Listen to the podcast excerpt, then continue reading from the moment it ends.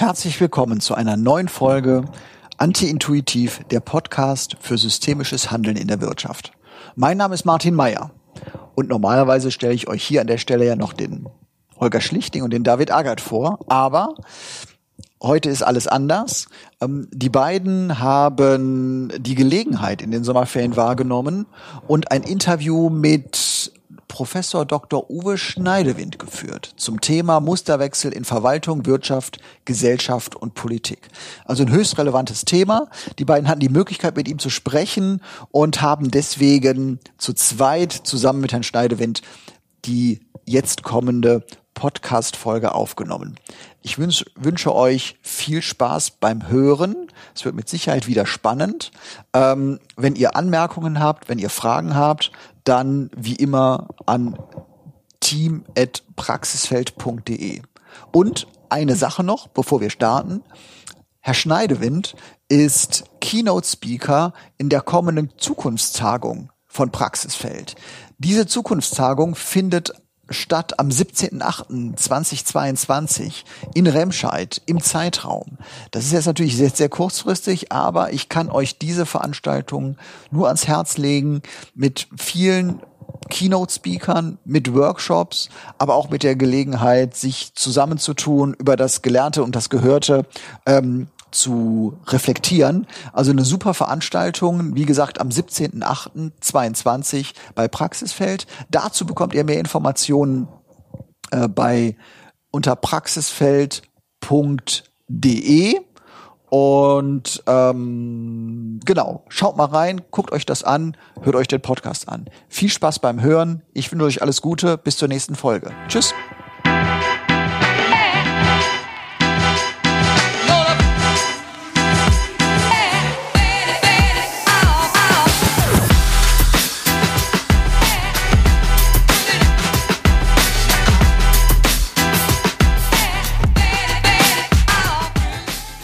Anlass, äh, ja sozusagen äh, Sie zu bitten, da äh, bei uns zu sprechen, war ja eben, dass wir diese Zukunftstagung, die wir machen, unter das, das Motto Musterwechsel gestellt haben und haben dann auch nochmal gesagt, Musterwechsel in Wirtschaft und Gemeinschaft, weil wir eben auch festgestellt haben, wir arbeiten auch, auch viel für, für Vorstände von Caritas-Verbänden und für Kirchen, dass ja Musterwechsel wirklich an, an vielen Stellen auftreten äh, es ist nicht so, dass ein Teil der Gesellschaft äh, sich nicht bewegen muss, sondern es geht ja an, an ganz vielen Stellen äh, rund.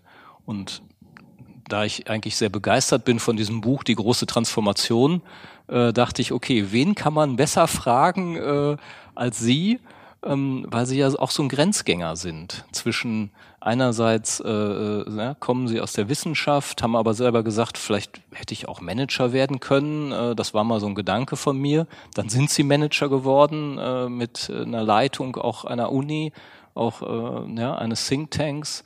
Ähm, dann einerseits, andererseits wieder auch äh, als, als Politiker unterwegs, äh, was ja eine völlig andere Welt ist. Äh, und dann aber auch Chef der Verwaltung. Ähm, und äh, so dass wir dachten, boah, äh, wo fängt man eigentlich an, wo hört man auf, äh, wie kriegt man eigentlich diese verschiedenen Sachen unter einen Hut? Und ähm, äh, ja, wie, wie stellen Sie das an, dass Sie dann eigentlich diesen inneren Kompass behalten, äh, für den Sie ja auch so ein bisschen stehen als als Markenkern, die Transformation.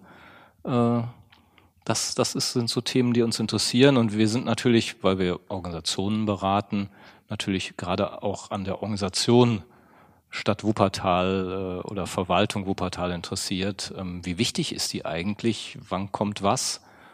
Ja, viele, viele Bälle, so man merkt es auch an meiner Einführung, äh, man kann so an jeder Ecke anfangen zu reden. Genau, so ja, das Gute ist ja, wenn dann äh, am Ende wieder so ein ähm, Bogen entsteht, weil ich glaube, es, es gibt da ja schon so in gewisser Weise einen roten Faden. Also wie Sie das gerade gesagt haben, Transformation als Zugang, also die Frage, wie verändern sich eigentlich solche komplexen sozialen Systeme und äh, welche Rolle spielen Individuen da drinnen? Also meine äh, Entscheidung damals nach dem Abi Betriebswirtschaftslehre zu studieren, war eben so eine Faszination für Management damals. Ne? Also du hast große komplexe Unternehmen und Organisationen, die ja wirklich auch in hohem Maße produktiv sind durch das Zusammenwirken mhm. von ganz, ganz vielen äh, Menschen und Personen.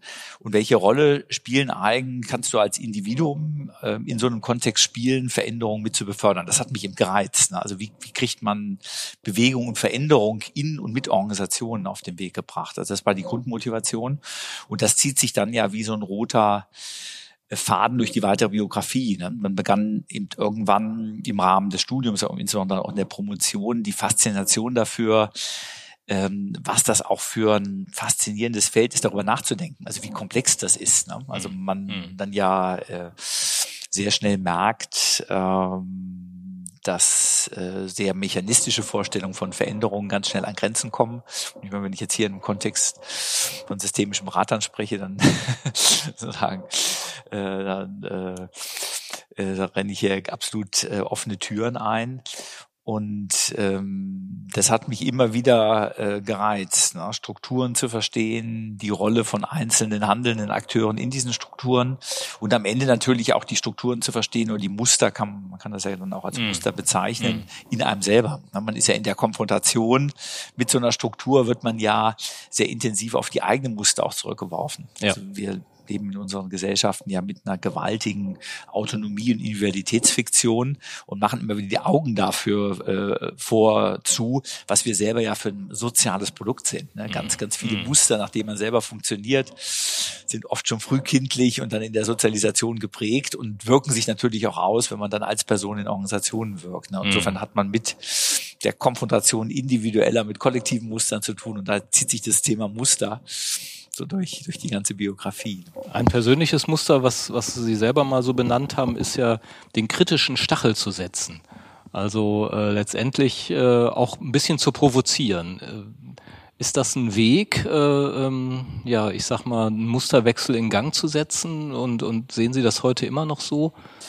Ja, ja absolut. Also das ähm, also gerade die kritische Intervention, das gilt ja sowohl intellektuell, also ich bin dann ja äh, entscheidend nach meiner ähm, nach meinem Studium äh, äh, in so einem Kontext auch eher kritischer Theorie sozialisiert worden. Also das äh, das Entscheidende jetzt auch äh, Wahrheit äh, zu erkennen, besteht ja darin, die vermeintlichen Selbstverständlichkeiten immer wieder zu hinterfragen. Das ist ja gute Wissenschaft. Ne? Du stellst Hypothesen ja. auf äh, und du versuchst sie immer wieder zu provozieren. Ne? Also ist das wirklich belastbar? Ne? Ist das haltbar? Kann das nicht auch anders sein? Ne? Also dieser Umgang mit Kontingenz, äh, der äh, eigentlich der Kern ist der Wahrheitssuche. Und das bedeutet natürlich im sozialen, im gesellschaftlichen, im organisatorischen Kontext immer wieder zu fragen, kann das nicht auch anders sein? Ne? Und da verbindet sich dann plötzlich äh, so ein Zugang kritischer Theorie plötzlich mit Motiven der Innovation und des Entrepreneurships. Mhm. Ich habe selber jemand, der mich sehr geprägt hat, Reinhard Friem, langer Hochschullehrer in Oldenburg äh, und interessanterweise auch Wuppertaler, der war für mich immer der Inbegriff dieser Kombination. Also jemand, der diese, diesen kritischen Denkimpuls in sich hatte, als Alt-68er sozialisiert und gleichzeitig ein extrem unternehmerischer Geist war und das eben dieser, dieser gemeinsame Bogen ist. Und das gilt natürlich auch für Organisationsveränderungen, weil Organisationen stabilisieren sich ja darüber, dass sie ihre Organisationsroutinen, ihre Vorstellungen und Bilder davon, wie etwas zu funktionieren hat, ähm, äh, aufeinander beziehen und möglichst robust und stabil machen. Und so können Organisationen ja funktionieren. Genau. Die brauchen diese Stabilität, äh, genau, um nicht ständig in Unruhe Stärke, zu sein. Äh, genau. Mhm. Ja. Und wenn man dann aber merkt, dass ein bestehendes Organisationsmuster in sich verändernden Umfeldern nicht mehr angemessen ist, dann braucht das schon ein äh, ja einen erheblichen Ruck, ähm, um überhaupt ähm, solche Routinen aufzubrechen, weil die ja über ganz viele Mechanismen auch geschützt sind. Und da beginnt dann auch die spannende Frage, was heißt das für das provozierende Individuum? Ne? Also ich auch selbst die Erfahrung gemacht habe, wenn du das überziehst und übertreibst, dann wirst du von so einer Organisation einfach ausgespuckt, mhm. ne? Ja, weil du ja, nur noch als Provokateur einherkommst genau. und sagst, was will der denn? Der macht dir nur Unruhe, der macht Ärger. Ja. Den müssen wir sehen, dass der rausläuft. Und gute Intervention ist natürlich eine, die aufbricht und die dann mhm. aber diese Fäden mhm. so aufnimmt, dass man eine Organisation mitnimmt. Die, die Anschlussfähigkeit nicht verliert, wenn wir wieder beim System ja, ja, sind. Äh, genau. genau. Ja, das ist, wir sagen, wir arbeiten immer mit einer gewissen Paradoxie und äh, die besteht ja einerseits daraus, die Würdigung des Bestehenden oder die Würdigung des, des Geleisteten äh, einerseits hinzubekommen, damit man eben anschlussfähig ist. Und auf der anderen Seite aber zu sagen, ja und, ne, äh, jetzt muss es aber anders werden so und äh, weil so. Und idealerweise, das, ich sag mal, das ist so ein bisschen unser Credo, zu sagen, wir initiieren so einen kollektiven Sense-Making-Prozess, in dem die Organisation, ob das mit Gesellschaft geht, weiß ich nicht, aber die wahrscheinlich auch, aber nicht so gerichtet, die Organisation sich selber erklärt, was sich im Außen verändert hat. Ja, also idealerweise sagt die Organisation, ah ja, stimmt, tatsächlich, wir haben eigentlich auch schon gemerkt, äh, dass unsere Kunden ganz anders geworden sind oder dass äh, ja, die, die Märkte sich verändert haben. Wir haben es nur nie so richtig wahrgenommen. Wir sind in so einer Problemtrance gewesen. So. Und, und diesen Sense-Making-Prozess, den versuchen wir so zu initiieren, dass wir nicht die Lösung vorgeben und sagen, seht her, ne? Äh, das ist doch irgendwie, liegt doch auf der Hand, sondern die selber ins Denken zu bringen und ins Reden zu bringen. Also Sense-Making, sagt, sagt man ja, hat ja quasi, braucht die Freiheit der Wahl. Also eben auch verneinen zu können und zu sagen, nee, das stimmt doch gar nicht, ja. Das ist natürlich ein Ansatz, ähm, auch gerade wenn man es Richtung Gesellschaft schaut, der ist ja sehr reflexions- und kommunikationsoptimistisch. Ne? Also der davon ausgeht, ähm, dass ähm, solche differenzierten Sense-Making-Prozesse eigentlich das ist, was Wandel treibt. Ja. Und äh, wenn ich mich heute in modernen Organisationskulturen bewege, dann hat der Optimismus durchaus eine gewisse Substanz. Ne? Sie machen ja auch diese Erwartungserfahrung mhm. äh, jedes Mal. Wir natürlich merken, dass wenn wir im Gesellschaftlichen unterwegs sind, ganz andere Sense-Making-Prozesse passieren. Trump ja. ist ein Sense-Maker ne? ja, für ja, Menschen, die genau. eben gerade, weil sie wissen, zu viel Reflexion ist man erstmal gar nicht auch in der Lage und es ist auch etwas Bedrohliches. Und mhm. der schafft, und das gilt natürlich für alle Populisten, Wissen extrem reduzierte Sense-Making-Gegenstände, die dann ähm, ja bestehende Routinen aufbrechen und anders stabilisieren äh, und äh, wo man als systemischer Berater, glaube ich, draußen noch so lange anklopfen könnte, ja. weil man genau weiß, wenn dort jetzt differenziertes Sense-Making ermöglicht wird, äh, nimmt das eigentlich die Grundlage dieses äh, ganz anders basierten äh, ja, Machtstabilisierung und Sense-Making. Und, das, und in Organisationen habe ich natürlich beides. Ich merke das jetzt gerade in dem politischen Kontext. Ne? Also das politische Geschäft ist ja eines, das stark in so einer Binarität Macht, nicht Macht, Freund, Feind läuft, mhm. die eigentlich nichts äh, äh, oft zu tun hat mit den eigentlichen Sachgegenständen, genau. die es genau. zu behandeln gilt. Genau. Ne? Und ähm, dann läuft, wenn das Sach Sense-Making über Freund, Feind, Macht, nicht Macht läuft, ähm, komme ich zu ganz anderen Stabilisierungsmechanismen ähm, als denjenigen in einer hoch ausdifferenzierten ähm, Institution, die am Markt weiter erfolgreich sein will. Ne? Ja, ja. Also wie weit äh, gelingt es, auf der einen Seite Freund zu bleiben, aber damit auch die Basis zu schaffen für Entscheidungen, die vielleicht überraschend oder auch mal unangenehm sind. Äh, ist das richtig wiedergegeben, dieses Spannungsverhältnis? Ja, also ich muss mich ja erstmal damit auseinandersetzen, dass ich per se für viele erstmal Feind bin. Ja, weil ich einer anderen Partei ja, angehöre, ne, weil ja. ich vielleicht jemanden aus dem Amt äh, mhm. verdrängt habe. Also das war für mich so eins der ganz wichtigen Learnings mich mit dieser ähm, äh, Binarität auseinanderzusetzen, weil ich komme ja als Wissenschaftler aus einem extrem diskursoptimistischen Umfeld. Da sind Themen, Probleme ja, und ja. das Gefühl, es geht darum, dass man dafür Lösungen sucht und dann mit einer Welt konfrontiert zu sein, wo es erstmal um Macht und Nicht-Macht geht. Aber völlig mhm. egal, ob das sinnvoll ist für die Stadt rauskommt. Wichtig ist, dass wir die Macht haben, dass wir den Oberbürgermeister ja. stellen. und das ist äh, das zentrale Moment. Das heißt, ähm, sich dran zu gewöhnen, dass ein Teil ähm, jetzt auch des Musters, mit dem ich umgehen muss, eine nicht hintergehbare Freund-Feind-Aufteilung äh, mhm. ist.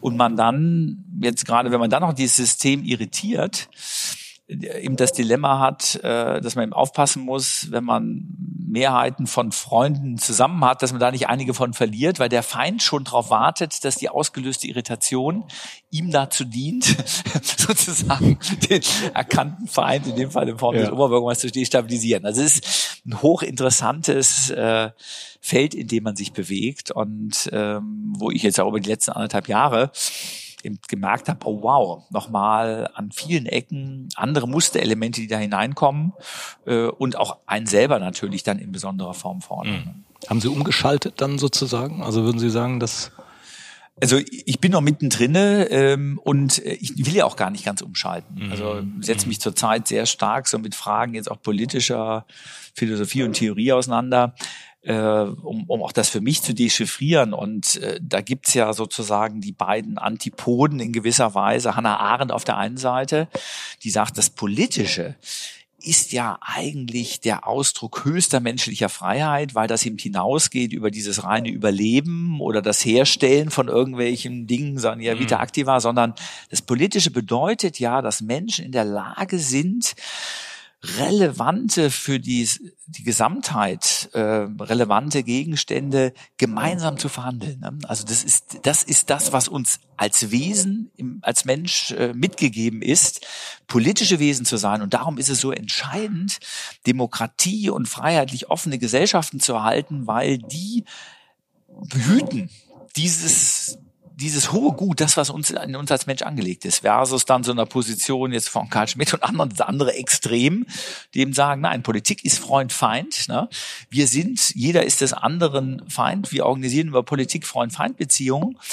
Und äh, das ist eigentlich das, was Politik ausmacht. Und das ist nicht hintergehbar, weil es im Kern angelegt ist. Und ähm, ich selber weiterhin natürlich getragen bin von einem Hannah Arendtschen Optimismus, dass dann mhm. Potenzial mhm. in uns liegt, dass es zu entwickeln gilt, wo es über politische Institutionen, über Rahmen die Chancen größer werden müssen, dass viele Menschen dieses Potenzial in sich entfalten. Und darum werde ich nie bereit sein, sozusagen äh, aufzugeben und den Karl Schmidtchen äh, Wesen äh, von Politik anzuerkennen, weil äh, damit würde ich eigentlich das, was ja. mein Grundvertrauen ja. in Menschen über 4, 56 Jahre jetzt trägt, verraten. Ne? Mhm.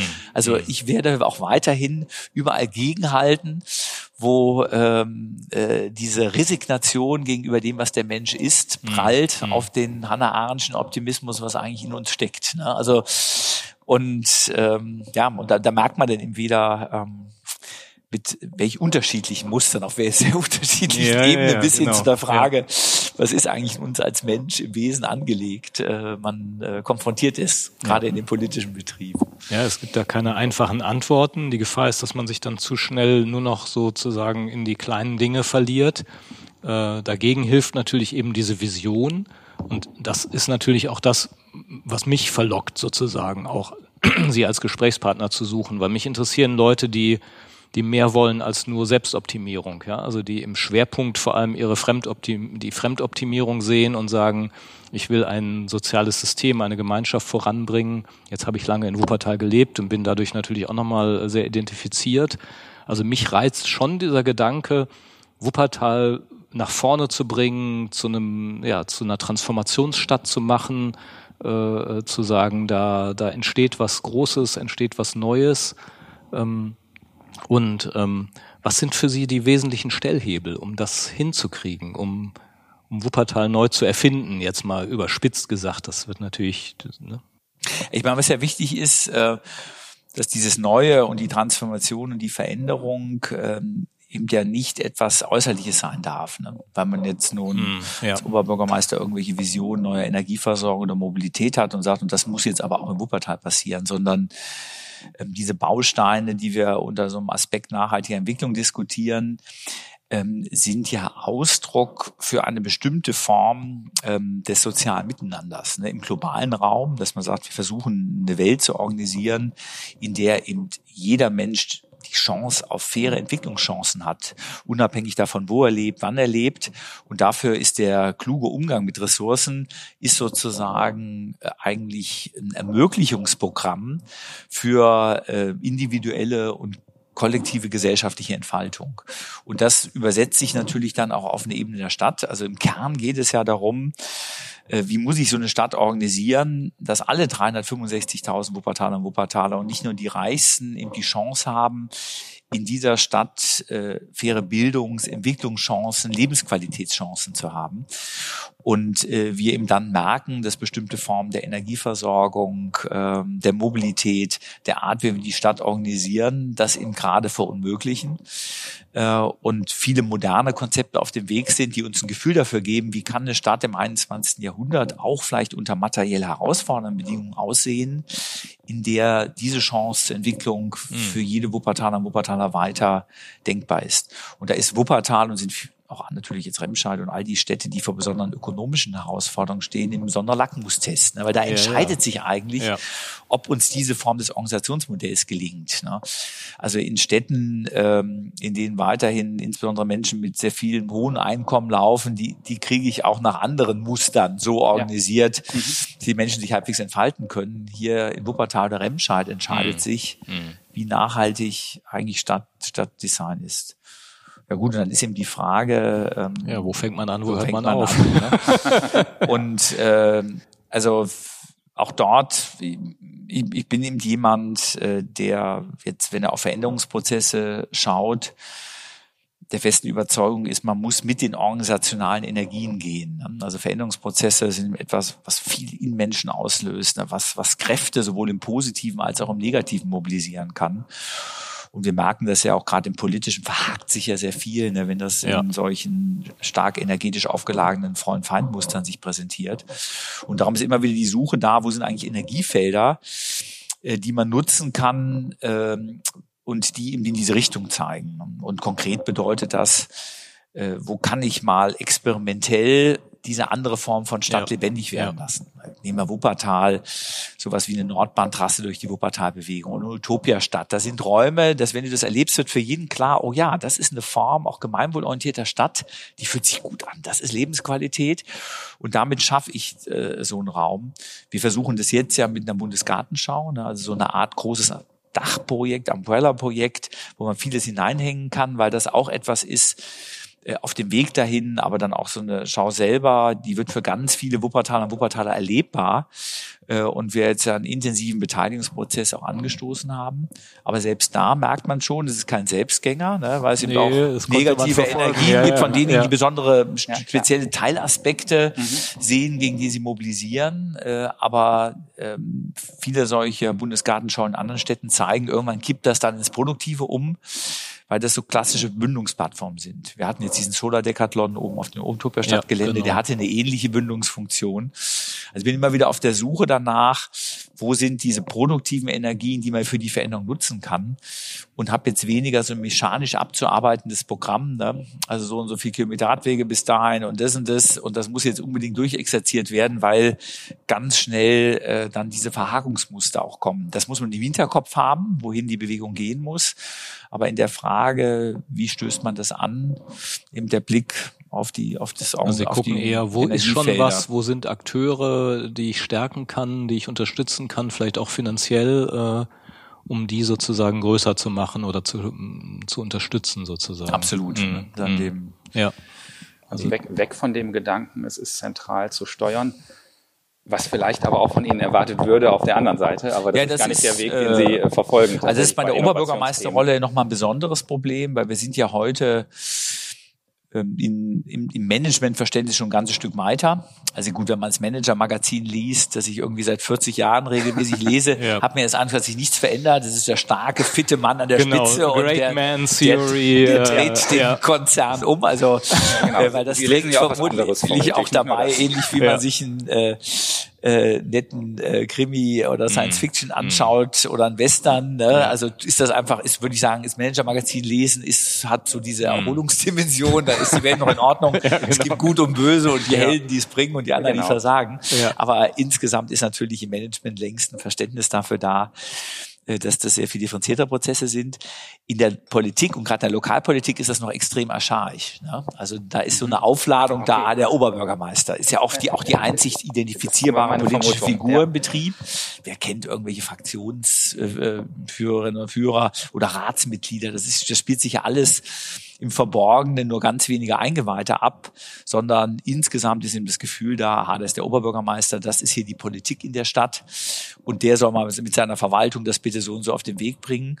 Das heißt, es gibt eine extreme, ja, sagen wir, so einen Heroenüberschuss ne, in den Wahrnehmungsmustern äh, und auch in der Erwartungshaltung. Das ist mir ja in der Anfangsphase so gegangen, ne, weil ich ja mit einem völlig anderen ja. Managementverständnis reingegangen bin. Ne, und dann, wo ist Uwe? Warum inszeniert er sich nicht ständig? Ne? Warum, genau, äh, warum kommt er nicht bei uns vorbei und nimmt uns wahr? Ne? Ja, genau. Ja, äh, und äh, das ist ein herausfordernder Spagat, weil ich eben auch gemerkt habe, man kann das nicht komplett übergehen äh, weil damit sonst verliert man ja. im Muster, ne? weil das sind Erwartungsmuster, die sind da. Wenn man die überhaupt nicht bedient, mhm. verliert man eigentlich jeglichen Rückhalt, den man dann braucht, um in der Stadtgesellschaft was nach vorne zu bringen.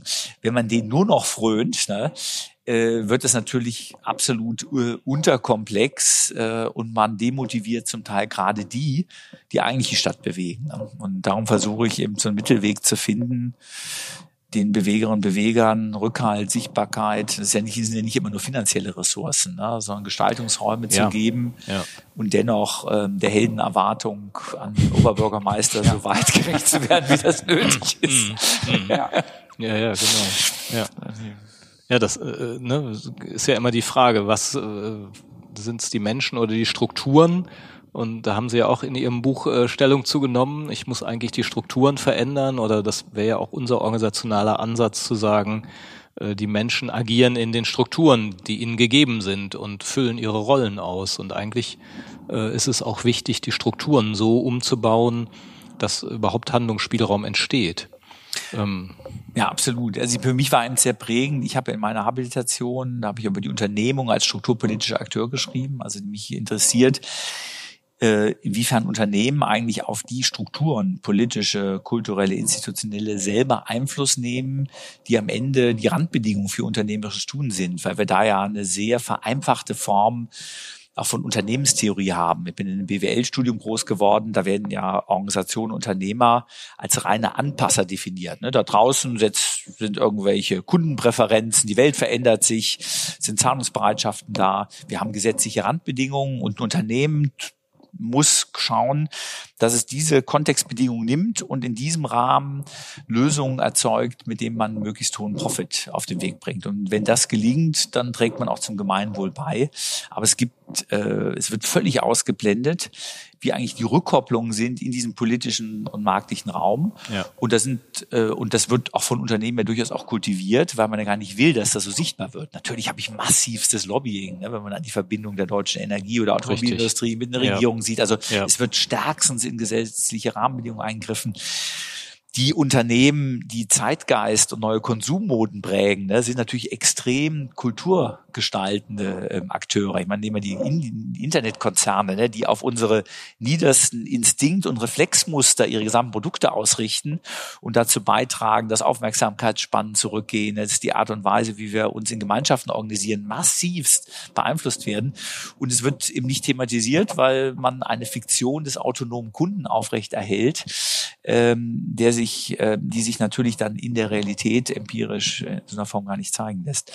Und ähm, in dieser Arbeit war für mich im prägend Anthony Giddens, ein äh, englischer äh, Soziologe, der so eine Theorie der Strukturierung Ende der 70er, Anfang der 80er Jahre entwickelt hat, wo immer wieder deutlich macht, Natürlich beeinflussen Strukturen individuelles Handeln, aber jeder einzelne von uns ähm, mit Bezug auf diese Strukturen trägt auch mit dazu bei, diese Strukturen zu reproduzieren oder wenn er dann eben ja. interveniert, ähm, auch mit zu ihrer Veränderung beizutragen.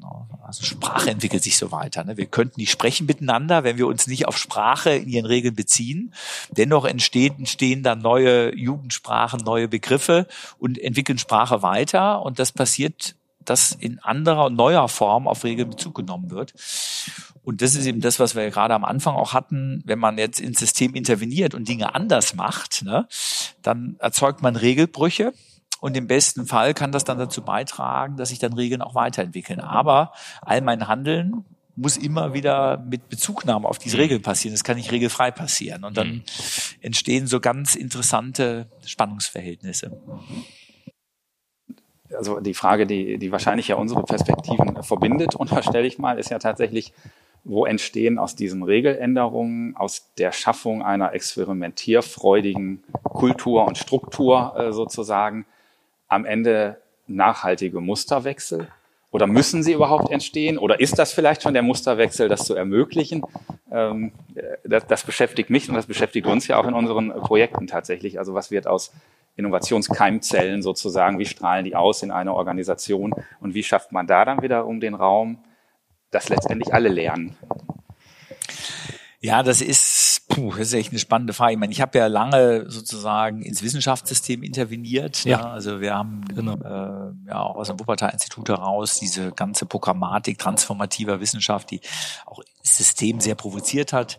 In so einer Phase Anfang der Zehnerjahre, wo wir dann auch mit sehr innovativen Wissenschaftsministerinnen, Svenja Schulze in NRW, Theresia Bauer zusammengearbeitet haben, so ein Gelegenheitsfenster hatten, das System auch wirklich zu irritieren. Ne? Also plötzlich auch eine Wahrnehmung hatten, die weit eigentlich über die Bedeutung hinausging, die jetzt zum Wuppertal-Institut oder ich als Person unter Normalbedingungen. Also da haben Sie versucht, ins Politiksystem reinzuwirken. Ins Wissen, genau, in das Politiksystem und auch in die Art, wie sich Wissenschaft ja. organisiert. Mhm. Oh ja, okay, und das beides. ist dann Ende der Zehnerjahre fast wieder komplett zurückgesprungen. Ne? durch personelle Veränderungen. Und gleichzeitig sind eben dann aber modifizierte Musterwechsel übrig geblieben. Wir haben zum Beispiel diese Idee und diesen Begriff des Reallabors geprägt, ne, als eine Rahmung äh, solcher auch gesellschaftlichen Experimentierräume, wo Gesellschaft und Wissenschaft gemeinsam auch Veränderungen auslösen. Das war sehr viel radikaler gedacht. Ne? Und jetzt inzwischen ist das Reallabor eine etablierte Vokabel, Förderkulisse, fast in allen Förderprogrammen, oft aber manchmal sehr technisch reduziert, ne? im Hinblick auf die Partizipationsaspekte abgeschwächt und man dann eben merkt, die Systeme, haben, wenn sie merken, da wird ein Provokationsimpuls gesetzt, der eben einen relevanten Kern hat, unterschiedliche Mechanismen, das so zu adaptieren, dass es wieder anschlussfähig ist. Ne? Und jetzt ist so eine Art Reallabor-Light-Geschichte, die ist umgesetzt. Also wir sagen, gut, ein bisschen Musterwechsel hat man erreicht, aber bei weitem natürlich nicht das, was ursprünglich intendiert war.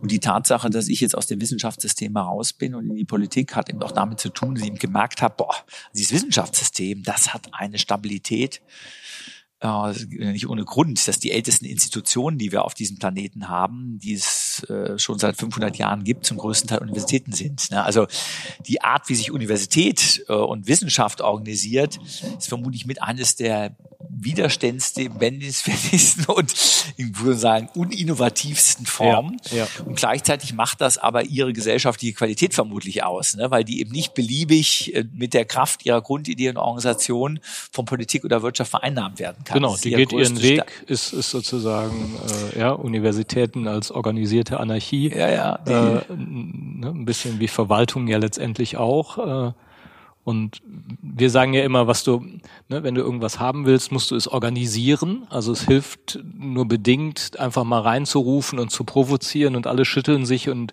dann geht aber die Organisation eigentlich eigentlich weiter ihren Weg so, ne? sondern da ne, für uns stellt sich dann sozusagen die Frage, ja, wenn ich jetzt diese Transformation haben will in Wuppertal, brauche ich dann nicht auch die Verwaltung, die das dann alles umsetzt? Ich habe jetzt vor ein paar Monaten mit einem Beigeordneten gesprochen äh, von einer anderen Stadt, der sagte, naja, wenn ich da oben sage, wie es gehen soll, äh, glauben Sie mal nicht, äh, dass das dann unten umgesetzt wird, ja. sondern ich rufe da rein und äh, dann verschwindet das da einfach. Ja, da passiert einfach ja, nichts. Absolut. So, also ne? und, und, gerade und, Verwaltungen haben ja. haben sehr erfolgreiche Immunisierungsmechanismen und das gilt ja für die Rolle des Oberbürgermeisters noch mal mehr. Ne? Weil der wird ja in noch kürzeren Rhythmen gewählt und deswegen ist es eben ganz entscheidend und das prägt jetzt ja auch mein Arbeiten zu sehen, wo sind im Verwaltungsapparat eigentlich diejenigen, die diese Innovationsimpulse mittragen, wie kann ich die stärken. Es geht viel letztlich darum, wenn ich langfristig Änderungen auslösen will, dass ich diesen Typus von Akteuren in der Verwaltung in Schlüsselpositionen setze, um eben diese Dauerhaftigkeit zu organisieren. Und für mich jetzt äh, im unmittelbaren Umfeld haben wir eben ein sehr diverses Team zusammengestellt. Also ich habe jetzt hier nicht nur so eine Truppe von Revoluzern, ne, die alles, sondern im Team gibt es eben extrem verwaltungserfahrene Menschen, die das seit 30 Jahren machen und die für mich, also die mich dann auch vor so einem zu starken Überschuss jetzt der Intervention, der Provokation schützen, aber sagen, mhm. äh, Uwe kann das zwar gut verstehen, dass ich umtreibe, wenn du das jetzt so machst, ich kenne den Apparat, ne, dann geht der sofort. Wir müssen ja. das jetzt mal ein bisschen moderater genau. und, und, äh, und über diese Kombination ist einfach die Hoffnung mhm. da, dass man mhm. ähm, dann durchaus auch unabhängig davon, wie lange man selber so ein Amt ausübt, Spuren hinterlässt, die dann ja. auch danach wirken. Und ja. das ist essentiell, wenn man wirklich Veränderungen auslösen will. Denn mhm. ansonsten ist so ein etwas aktionistischer Oberbürgermeister, also das ist das leichteste Übung für eine Verwaltung. Ja, das auszusitzen, oder? Und zu sagen, ja, ja, okay, schauen wir mal, was in äh, drei Jahren ist oder sowas. Ne? Genau. Genau. Ja, ja ne? Max Weber sagt, Verwaltung hat nur die Wahl äh, zwischen Bürokratie und Dilettantismus. Also äh, ne, es gibt eigentlich, äh, Verwaltung hat eben die Aufgabe, bürokratisch zu sein. Das ist deren Funktion. Und trotzdem denkt man ja, okay, die muss ja jetzt eigentlich mit dafür einstehen, zu sagen, wir werden jetzt hier in Circular Valley, wir setzen diese Vision um. Äh, und, und man braucht ja auch diese Vision. Und trotzdem oszilliert man ja eigentlich zwischen der Vision auf der einen Seite und den Mühen der Ebene dann zu sagen, aber wie wird's denn jetzt ganz praktisch dann tatsächlich gemacht oder sowas? Ne? Und eine interessante Frage für mich ist ja auch die, wenn man jetzt auf eine Stadt schaut, ähm, wo solltest du auch personell den visionären Überschuss eigentlich verorten? Also ist das eigentlich klug, das an der Spitze der Organisation zu machen? Ich meine, jetzt ist, ich meine, ich habe das ja auch mit den Erwartungen und Projektionen auch gesehen. Ach, jetzt kommt der Schneidewind, ja, der tolle Visionär, super Bücher geschrieben, jetzt macht der Wuppertal da zur Vorreiterstadt. Und das natürlich auch zu einer Exposition und auch einer Bedrohungswahrnehmung dann teilweise im Apparat führt, dass ich nicht sicher bin, ob es nicht besser sein kann, an der Spitze der Verwaltung jemand zu haben, der dann Sinn für hat, ne, aber der eigentlich Stabilitätsgarant ist ne, und diese eigentlich innovativen Impulse von anderen Seiten kommen. Wir haben das ja auch auf übergeordneten Ebene, wenn man merkt, wie gnadenlos die großen Visionäre jetzt in der großen Politik in den letzten 10, 15 Jahren gescheitert sind. Ja. Barack Obama oder jetzt auch äh, beim ja. Macron. Ja. Ne, das sind ja, ja Personen, wo du sagst, boah, so muss Staatspräsident. Ne? Genau. Und dann merkst du, schon nach zwei, drei Jahren ja. ist der in dem Betrieb so festgelaufen. Ne? Mm, Und man irgendwann sagen kann, ach nee, so eine Angela Merkel, ne? die einfach hochintelligent, wendig und klug ist, ne? aber überhaupt nicht ja. diese Bedrohungskulisse, ne? Genau. weil so vermeintlich als völlig unvisionär daherkommt. Mm, ne? Und dann so mal eben, zack, steigt sie aus der Atomenergie aus. Ne? und man denkt so, hä? Was? Wie? Also, Was? Wir sind ausgestiegen? Äh, das, äh, das ist ja ein Ding. Nee, das ist, ja. und ja. daher ist das auch wirklich eine interessante Frage. Ne? Und das gilt natürlich ähnlich jetzt ja. auch für, für Unternehmen. Ne? Also wie mhm. müssen die Rollenverteilungen in solchen Transformationskulissen sein? Mhm. Mhm. Also wie viel macht man sozusagen das, was alle erwarten und wie viel macht man dann doch äh, äh ja den, den, den Wandel sozusagen so? Wir sind jetzt alle in Hab 8, ne? Das ja. wollen wir mal sehen, ne? ob der hier mhm. dieser grüne Professor, ne? Da ja. wollen wir mal, ne? Weil das genau. ja auch immer ja dieser, dieser Veränderungsanspruch ähm, ist ja auch in, in der Fragestellung ähm, eigener Werte, Lebenswerke. Ne? Und wenn du dann, wenn das so einen Überschuss hat, ne, dann denkst du, ah nee, das gucken wir uns jetzt mal ganz genau an. Ne? Als wenn das jetzt einer ist, äh, der erstmal etwas unbedrohlicher einherkommt, wo man sich mal gelassen drauf einlässt und dann schaut, was da kommt. Also von daher kann das Fluch und Segen zugleich sein, jetzt so eine Biografie im Vorleben gehabt zu ja. haben. Wie ja, ja, ja. Also es bleibt mir weiterhin ein Rätsel. Also ich war jetzt am Wochenende in Paris mit meiner Tochter und äh, wir haben äh, ich bin immer wieder fasziniert, von Jahr zu Jahr äh, wird der Autoverkehr da weniger. Ja? Also man sieht weniger Autos als in Wuppertal. Äh, man fährt mit seinem Roller, man fährt mit der U-Bahn, man fährt mit dem Fahrrad, ist völlig wurscht. Es gibt überall an jeder Ecke Verkehrsmittel bis zum Umfallen, aber eben grüne Verkehrsmittel letztendlich. Und ähm, über 60 Prozent der Pariser unterstützen diesen Umbau der Stadt tatsächlich. Ja? Also äh, auch das, ne, dass die jetzt in ganz Paris Tempo 30 eingeführt haben, über 60 Prozent der Pariser tragen das mit. Das muss man ja erstmal hinkriegen. Und im Zweifelsfall setzt das ja an irgendeinem Bedarf, an einem Schmerz an, letztendlich. Ne? Also das äh, und, und trifft man den Punkt. Also schafft man dieses Sense-Making, kriegt man das hin, dass man auf der einen Seite, Sie haben ja im Tagesspiegel geschrieben, man kann auch nicht jeden mitnehmen, so. Irgendwann muss man auch mal aufhören, alle mitnehmen zu wollen, sonst fängt man nie an. ist jetzt mal meine Paraphrasierung, aber Zusammenfassung wurde es auch bösartig hier in der Lokalpolitik mehr ausgelegt. Okay, okay das habe ich wiederum nicht verfolgt. Da wollte ich jetzt keine Wunden äh, äh aufreißen. Ich teile das aber. Ja? Genau, also eher ja bestätigen. Ja. Am Ende muss ja einer entscheiden, sozusagen. Nicht? Und äh, wir haben uns eben im Vorzimmer noch unterhalten. David Agert war ja mal ähm, äh, der, der ehrenamtliche Vorsitzende der Kolping, äh, von Kolping und, und sagte, auf einmal haben alle von mir irgendwas erwartet und nicht verstanden, warum entscheidet er denn jetzt auf einmal so, ja? Also man, irgendwo muss ich ja Entscheidungen treffen, sozusagen. Und ähm, genau. Aber äh, trotzdem, an welchem, äh, wo, wo setzt man an sozusagen? Das bleibt für mich, äh, vielleicht wiederhole ich mich oder vielleicht kommen wir auch in so einen Loop, aber ne? Also ist für äh, mich, also gerade das Phänomen Paris äh, auch etwas, äh, wo ich versuche, das immer noch besser zu verstehen, ne? weil ähm, Anne Hidalgo, die ja für viele, also die Pariser Oberbürgermeisterin, die ja für viele hier in, in Deutschland auch so, so eine ikonografische Bedeutung hat, äh, die ja auch, auch jemand ist, die diese Dinge auch auf so einer fast schon philosophischen Ebene ja extrem äh, reflektiert und auf der anderen Seite ein absoluter Verwaltungsprofi, der in der Pariser Stadtverwaltung groß geworden ist. Ähm, äh, also ich auch immer wieder auf der Suche bin nach Personen, die noch näher an der französischen Politik dran sind, mir das zu erklären, weil man, das sind ja lauter Widersprüchlichkeiten. Anne Hidalgo war Präsidentschaftskandidatin und hat irgendwie 1,8 Prozent genau. bekommen. Ne? Also bei uns in der ganzen ja. grünen sonstigen Community hätten die alle gewählt. Ne? Ja. Ne? Also da hätte man gesagt, man so eine Frau, die die Hauptstadt umbaut, die die mhm. Stadtgesellschaft, mhm. wie Sie ja sagen, 60 Prozent mitnimmt, warum ist sie nicht eigentlich der weibliche Macron? Ne? Ja. Äh, und ähm, da, da spürt man eben, das sind das eine Mischung aus ganz, ganz unterschiedlichen äh, Faktoren. Und wir natürlich viel ähm, jetzt auch in andere Städte schauen. Und man, glaube ich, und das macht eben diese Ebene der Stadt so reizvoll ist ja auch der Grund, warum für mich das eine sehr bewusste Entscheidung war, jetzt auf der Ebene einzusteigen, weil man diese unterschiedlichen Experimentiersettings hat. Ne? Also Bundesregierung, da hast du jetzt einen Versuch über vier Jahre, merkst, da fährt, fährt sich so eine Koalition vielleicht schon nach ein paar Monaten fest, in vier Jahren wieder verloren. Bis das nächste Experiment losgehen kann, brauchst du vier Jahre. Den Umbau der Städte, jetzt äh, à la Paris, der findet derzeit an Hunderten von Orten in Europa statt. Ne? Und man immer wieder gucken kann, warum klappt es in Paris eigentlich so gut? Wir haben das in Kopenhagen gemacht. Warum ist der Boris Palmer eigentlich in Tübingen an einigen Stellen schon weiter? Ne? Wieso gelingt das plötzlich unter dem CDU-Oberbürgermeister noch sehr viel besser und man das dann nutzen kann. Aber ich glaube, die, äh, die goldenen Formeln, hm. die hat da bisher noch kaum jemand entwickelt. Ne? Ich stelle eher erschreckt fest, ja. ne, dass wir alle immer wieder in die gleichen ja. Äh, ja. Schwierigkeiten und Hindernisse hineinlaufen. Hm. Hm. Ja, deswegen, äh, ich sag mal, eine Antwort, wir waren ja so ein bisschen mit diesem Thema Musterwechsel angetreten, ist das am Ende Musterwechsel aus der Rückschau als das große Ding erscheint, oh, da hat ein Musterwechsel stattgefunden. In Wirklichkeit ist es aber eine, eine Mischung aus vielen kleinen Schritten, aus auch Zufällen letztendlich auch, aus Trial and Error.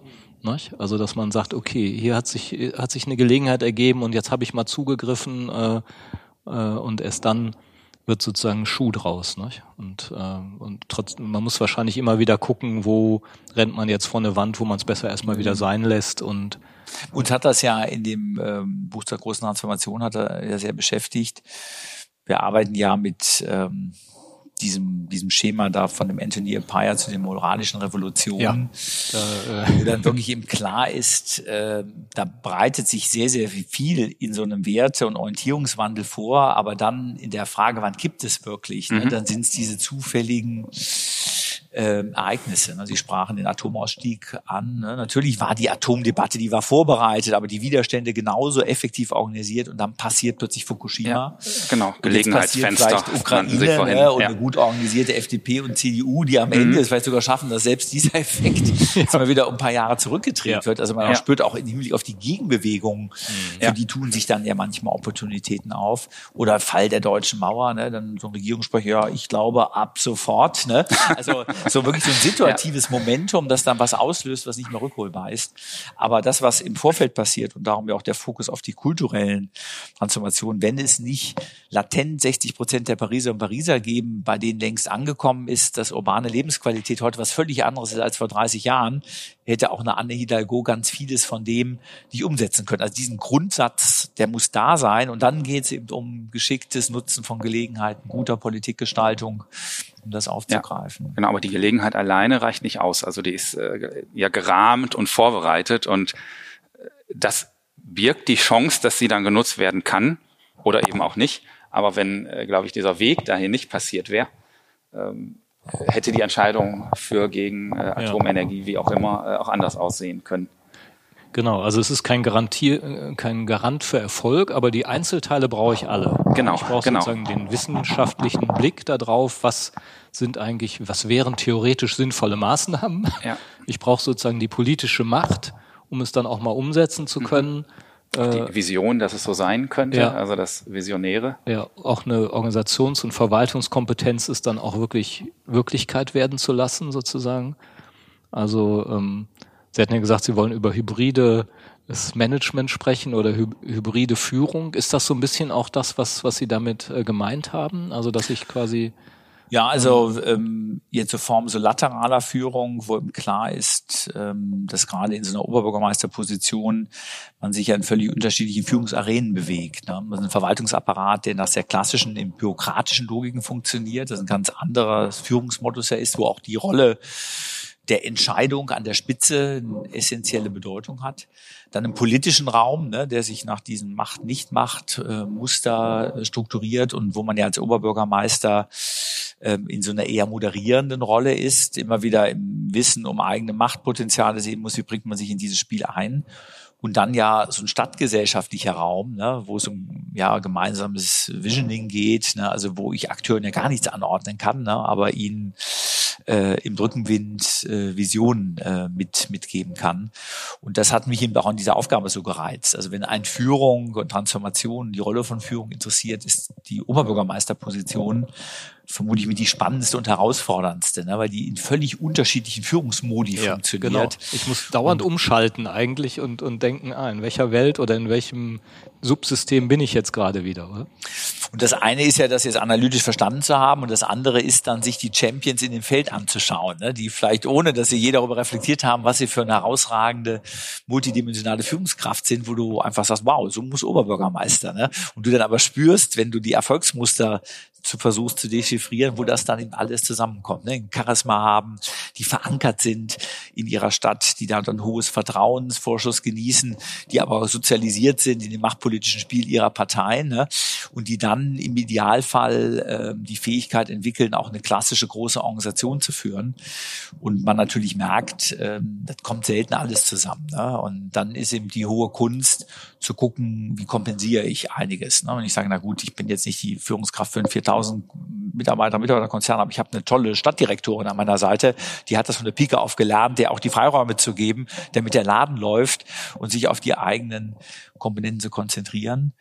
Und dafür ist das Politikgeschäft eben auch sehr schwierig, weil es ist eben kein Teamgeschäft. Ne? Das Politikgeschäft ist ganz stark individualisiertes. Es geht um individuelle Karrieren, ne? um die Projektion auf einzelne Personen. Äh, und gute politische Führung gerade in der Stadt funktioniert eigentlich nur in Teamkonstellationen. Und wie schwierig das ist, das beginnt ja schon in der Art, wie ein Verwaltungsvorstand sich zusammensetzt. Das ist ja nicht so, dass da irgendjemand, im Idealfall der Mensch an der Spitze sagt, super, ich brauche jetzt ein Team, mit dem wir das gemeinsam auf den Weg bekommen. Nein, er kriegt es durch Fraktionen, die Menschen in seinen Vorstand gesetzt und im schlechtesten Fall mit dem Auftrag, den Oberbürgermeister schlecht aussehen zu lassen, weil er jemand der eigenen Partei das nächste Mal mhm. Oberbürgermeister werden soll. Also das mhm. heißt, mhm. du hast schon in der Top-Führungsmannschaft manchmal Verwerfungen, ja. die natürlich für jede Organisation äh, fatal ja. sein können. Ja.